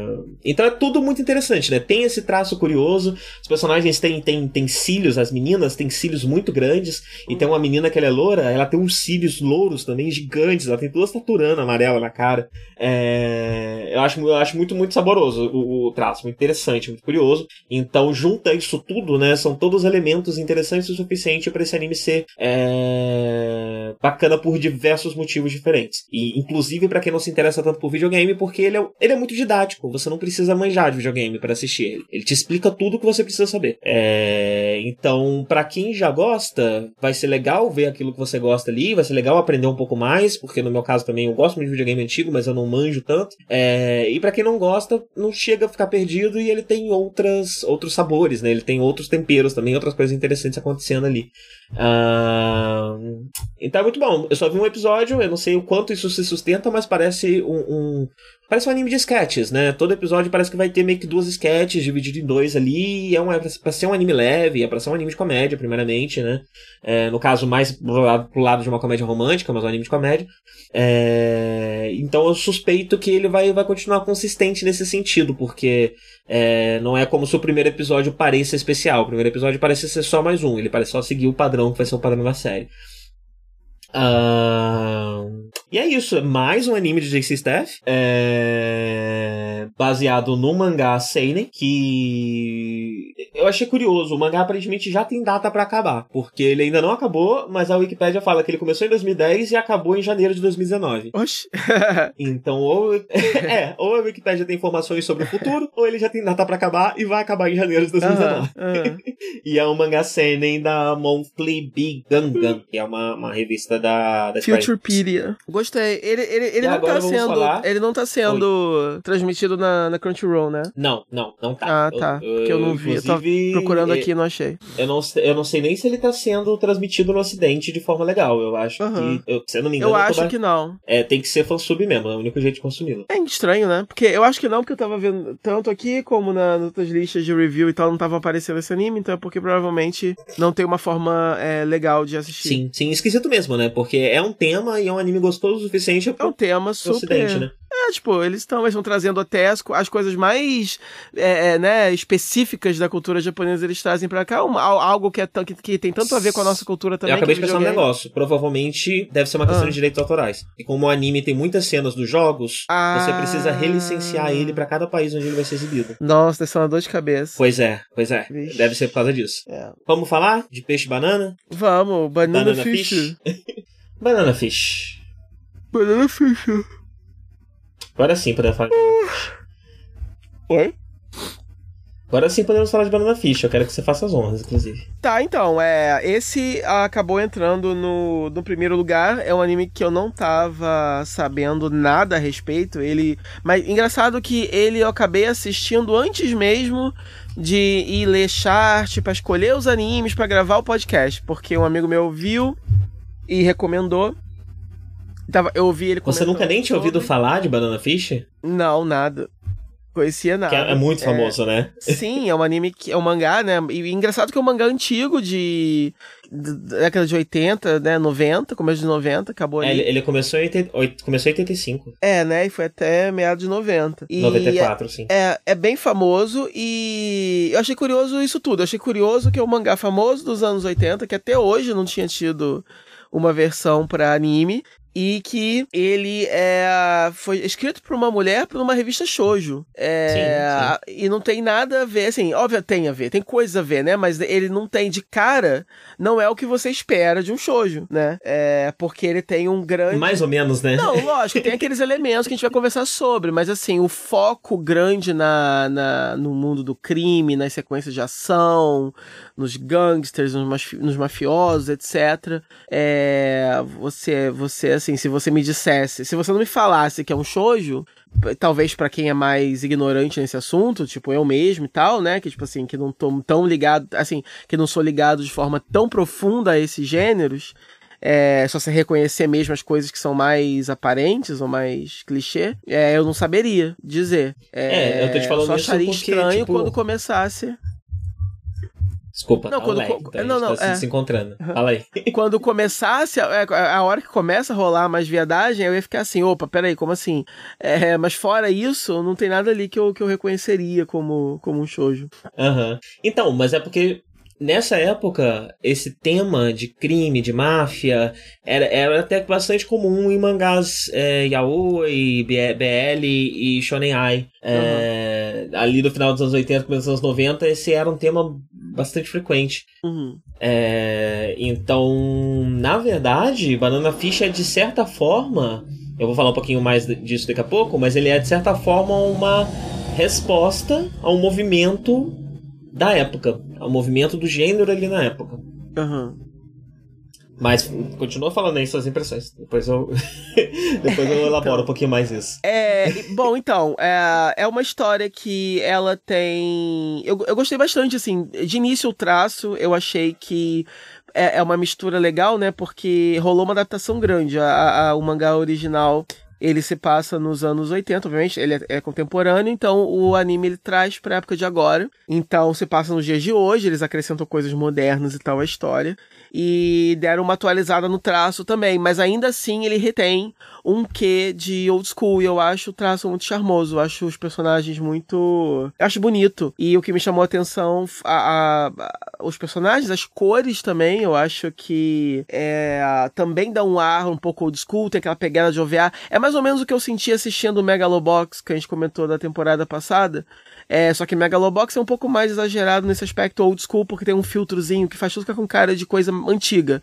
Esse não tem. Aham. Mas ainda assim, é, parece que você tá vendo, tanto pela temática, quanto pelo traço, quanto pelas cores, por tudo, parece que você tá assistindo a um OVA que foi talvez poderia ter sido produzido mais no começo aí dos anos 2000, anos 90, alguma coisa assim. É uma coisa um pouco. É, dá um feeling um pouco mais antigo que acaba sendo charmoso, pra mim, pelo menos, é, é, é- é charmoso. É, eu gosto muito dos, dos, dos personagens, eu go- eu gosto da temática e eu acho o mistério também bem legal, porque você tem duas. Eu acho legal que tem duas coisas mais ou menos acontecendo que estão tão ligadas. Você tem o mistério do que é ba- Banana Fish, você tem essas pessoas que morreram falando sobre isso, elas morrem falando essa palavra, Banana Fish. E ninguém sabe por que, que elas falaram isso. E você tem também esse hint dessa droga que tá rolando, né? Essa, essa, nova droga que tá rolando aí no submundo. E aí você logo corta pro protagonista, que é o, é o Ash, que parece o Yuri Oda daqui a alguns anos. Nossa, demais. Quando ele aparece no primeiro episódio com a toquinha, É, sabe? exato. Quando ele vira, eu falei, ué, é o Yuri Oda daqui a alguns anos. Ele saiu da. desistiu de patinar e foi pra. foi, foi ser gangster. É. E o personagem ainda, né, é meio, é meio queer, então aí mesmo que, que, é, que é ele. É, e aí você tem a história dele. Ele é um cara que, apesar de ter só 17 anos, ele já comanda, ele é tipo um líder das gangues de rua, ele tem um respeito muito grande. Ele é muito respeitado, né? E ele também trabalha com esse outro é, é, é, gangster. Então você tem toda uma trama envolvendo ele e um- um- uma espécie de golpe assim de estado que ele tá levando, né? Porque tem muita gente invejosa que não quer ver ele ali no controle, tá tentando armar pra ele pra poder acabar com ele, tirar ele de circulação. É, você tem a história dele com o, o garoto Wade, que é o japonês que chega lá, ele, ele é ele é assistente de um fotógrafo que chega nos Estados Unidos. A história se passa nos Estados Unidos, já são todos personagens são americanos, menos esses dois. Em Nova é, York, é. especificamente, né? É- é uma história sobre gangues de Nova Exato, York. né? exato. E, e aí você e aí chega o, o- esse fotógrafo japonês que quer fazer um, um trabalho com eles e aí acaba na confusão e- e- eles acabam se envolvendo ali naquele mundo de, do, do crime. Eu até li uma comparação é, que fizeram que o Wade é, é, parece um pouco o protagonista de Black Lagoon, que é a mesma coisa, era só um salaryman japonês que de repente cai nesse mundo de crime, gangues e coisas loucas e acaba pegando gosto. Eu não sei se o Wade depois, o que vai acontecer com ele, né? Se ele vai pegar gosto ou não, como é que vai ser o desenvolvimento disso, mas por enquanto ele desenvolveu um relacionamento já de cara com o Ash, então por isso ele acaba sendo é, pego nessa, nessa, nessa confusão toda. E aí você tem tudo isso acontecendo e ao mesmo tempo a investigação do que que é Banana Fish, do que que é essa droga, do que que tá acontecendo. É, então eu tô achando legal. Esse, esse, esse, assim, tô achando legal por causa disso, porque tem múltiplas camadas, vários personagens, diferentes motivações, mas não é algo confuso nem, nem fora de foco, assim. É algo que dá para ver que é uma coisa só, com diferentes ramificações. E é um mundo muito vivo, assim. É um mundo que você chega nele e ninguém tá preocupado muito de contar o que tá acontecendo. Você, o anime se apoia um pouco nessas tropes já conhecidas até, né? É, são, são elementos de filme de gangster que você até já conhece e aí, por isso, é mais fácil até de você entrar ali, mas ao mesmo tempo tem coisas novas o suficiente, inclu incluindo é, essa, essa, esse elemento de BL que tem, né, no, no, no anime, uhum. que, que por si só já é algo diferente do normal. Você não costuma ver isso em filmes de gangue e tal.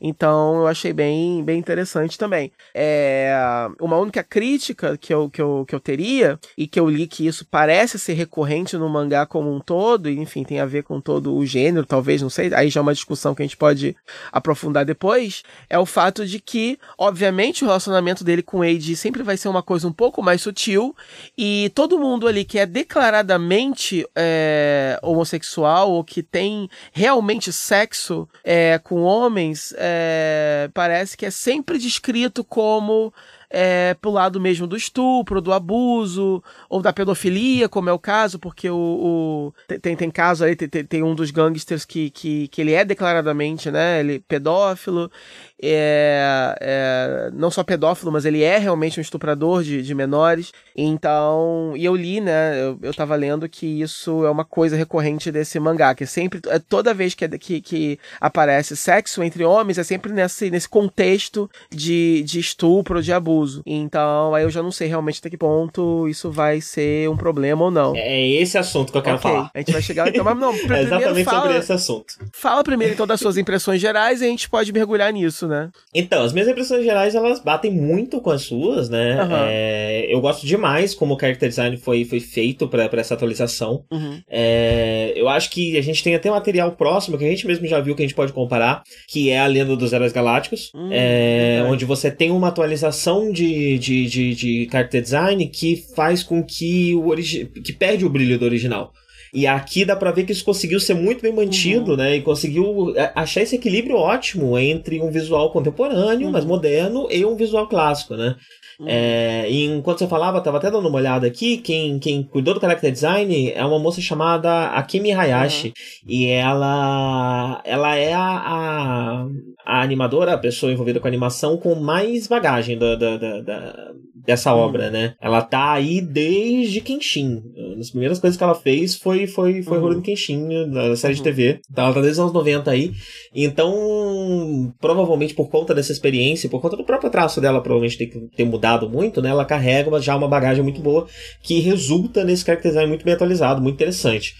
É, e muito gostoso de se ver. Uh... Fora isso, tem, tem essa questão dos tropes, né? Que faz com que o, o anime possa soar um pouco velho, mas eu encaro esse anime, é, eu falo isso para quem ainda não assistiu, uma boa forma de encarar ele é a forma como você assiste um filme que é considerado um clássico é, que influenciou muita coisa, então você já conhece uh, do que aquele filme trata pelas obras que foram influenciadas por ele, é, mas agora você vai assistir o original, você vai ver a, a, a, a origem daquilo. É, isso faz com que o filme possa soar batido, possa soar clichê, possa soar velho, de certa forma, né? É, mas é bom ter em mente que aquilo dali faz parte é, de um momento do seu gênero. É preciso mesmo que seja uma série contemporânea que está sendo hoje em dia, é, acho, ela ainda precisa um pouco desse exercício de você colocar ela como um produto da sua época, como algo que vem dos anos 80, porque eles decidiram ser bastante fiéis. Eu gostei dessa decisão, porque Banana Fish é um puta clássico, né? É um negócio muito referenciado, muito querido. É me surpreendeu você não conhecer o nome Banana Fish, sabe? Pelo menos o nome, porque é, é um nome que tá por aí, falar. sabe? Uhum.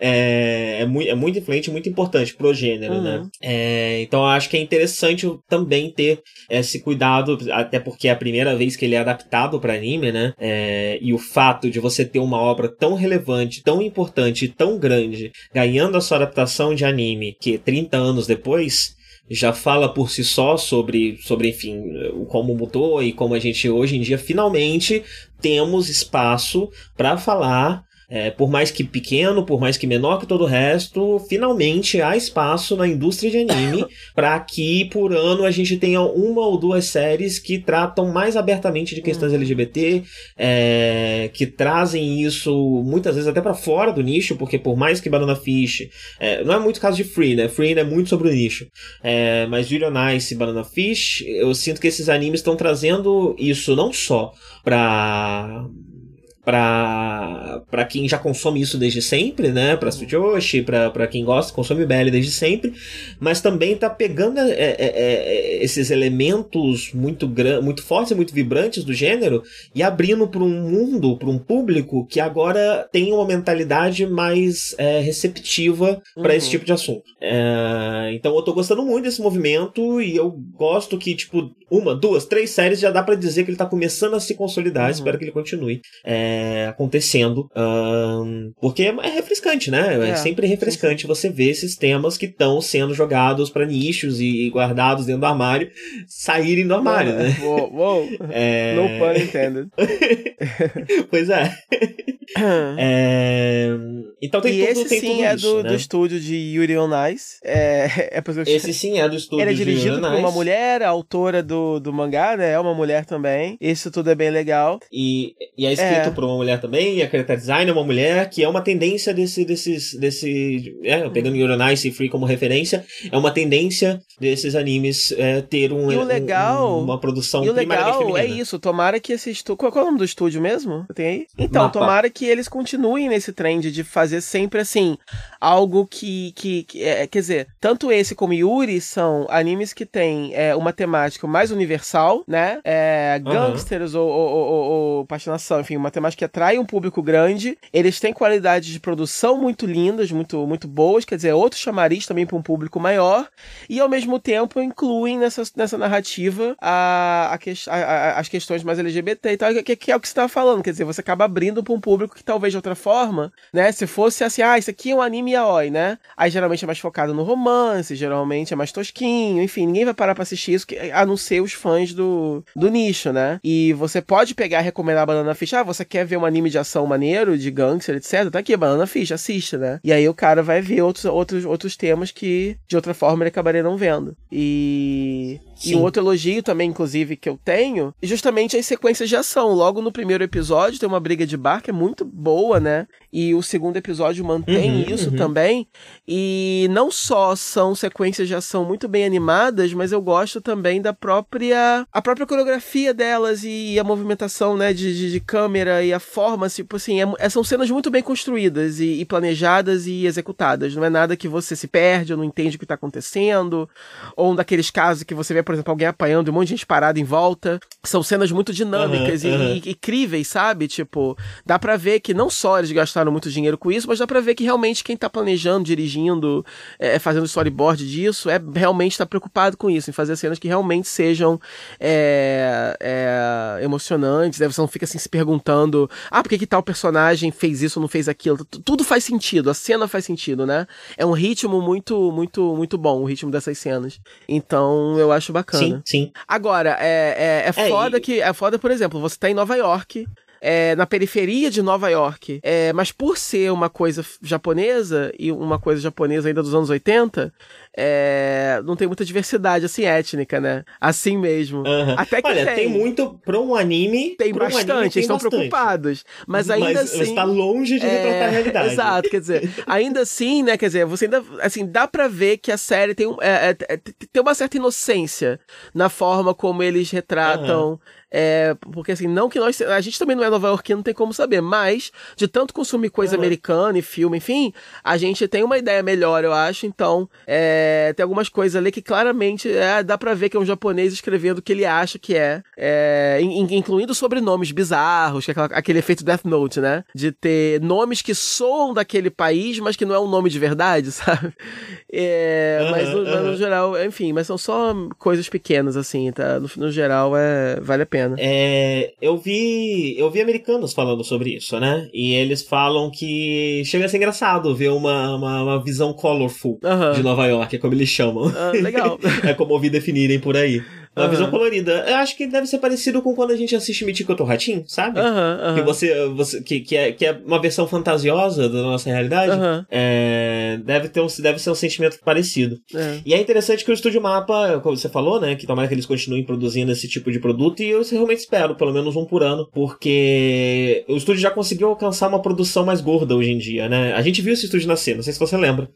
Mas ele. O primeiro anime dele de televisão foi Sakamichi no Apollo, Kids on the Slope, Nossa. lembra? Que é ótimo também, né? Que. Esse- Inclusive, eu ia mencionar é, ele é. quando. Eu esqueci, eu ia falar dele quando eu falei de Hanebado por causa disso, porque ele também é um desses casos de anime que foca em alguma coisa. No caso, não é esporte, mas é música. Mas que no, nas sequências né, de jazz ele era muito bem animado, né? Então. Pois é, pois é. É, Na época ainda era uma, uma coprodução Aham. com Tesca Productions, mas de lá pra cá o estúdio foi ganhando força, ganhando força, e, tipo, ano passado eles lançaram três, cinco, seis animes é, no mesmo ano, né? Então já é um estúdio com grande produção. Uhum. É, esse ano eles estão um pouco mais devagar do que, ano- do que ano passado. Acho que o. Uranite deu bastante dinheiro, eles resolveram fazer um monte de coisa.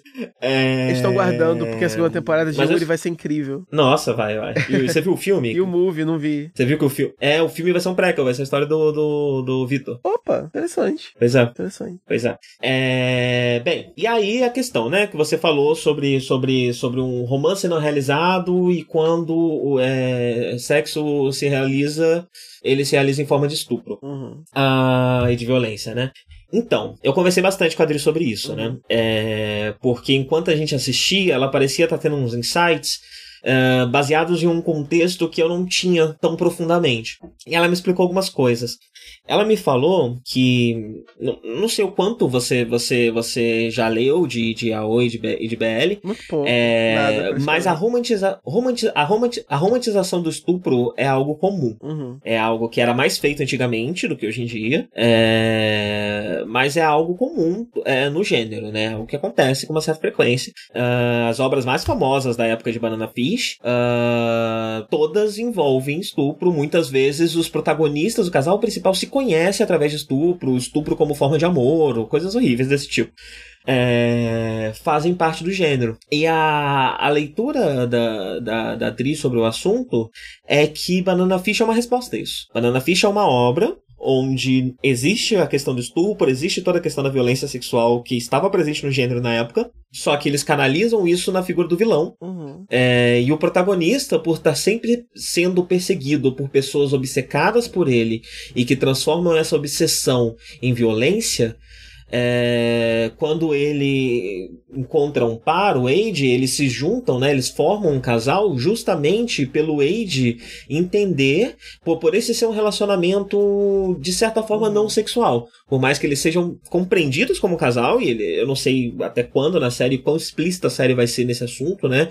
Eu sei que, enfim, cenas de sexo e até de beijo, se pá, nem tem, mas. Você viu Eles são compreendidos, eles são entendidos. É, eu vi, Eu vi dois, dois. mas eu peguei um spoilerzinho do três, então assim, né? É. Ah, é? Tá. Então, É. quanto a beijo, brace yourself. Ok. tá bom. É, Então eu não sei quanto, quanto as coisas vão se concretizar, mas parte da beleza do relacionamento deles é justamente você ter uma pessoa traumatizada, porque o sexo sempre foi usado como violência contra ele, ah, em um relacionamento. Então é, é um relacionamento que respeita o trauma desse personagem, que respeita os limites Uhum. desse personagem. Ah, e isso vem como resposta ao movimento do gênero na época, que se perpetua até hoje, em menor escala, mas até hoje, é, do estupro como algo romântico, como algo bonito, como amor. É, não, aqui o estupro é algo de vilão, aqui o estupro é violência, aqui o estupro não é algo fácil, não é algo simples, não é algo que vai se resolver no capítulo seguinte, é algo que vai marcar esse personagem pro resto do mangá. É, e não é através de sexo que isso vai se resolver. É, é através de um, de, um, de um amor que, que não envolve o sexo, já que o sexo é dor, já que o sexo é interpretado como dor por esse personagem, para que isso possa se resolver, para que isso possa se desconstruir, para que esse personagem Uhum. possa ser ajudado. Ah, então é isso, eu acho que, que essa leitura ela é muito importante pro gênero na época. Ah, ela se perde bastante no fora desse contexto, né? Uh, especialmente quando a gente fala de. de, de, de uh, então eu entendo um pouquinho do seu sentimento também, né? Porque, beleza, tá bom, mas a gente tem poucos animes sobre casais, é, é, é sobre, sobre casais homossexuais. A gente uh, tem uhum. quase nada, né? A gente, abertamente, a gente uhum. tem Nice. Uh, então, por que que agora já vamos falar de uma obra que é desse jeito? Uma obra onde isso se realiza tão pouco. Uh, mas é isso. É, eu acho que.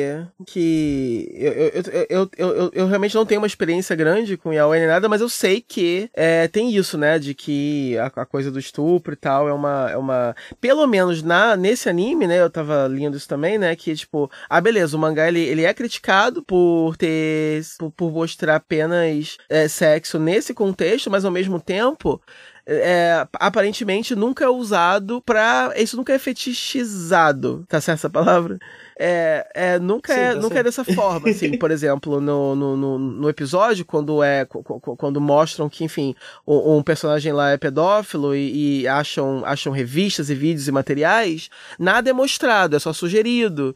E os personagens demonstram é, é, desconforto ao olhar, e, e, a vítima dele demonstra, é, demonstra ser traumatizado por aquilo, então aquilo não é não é feito como é, é como um, um, um, fetiche, não é sexualizado, pelo menos, nem tão glamourizado assim, né?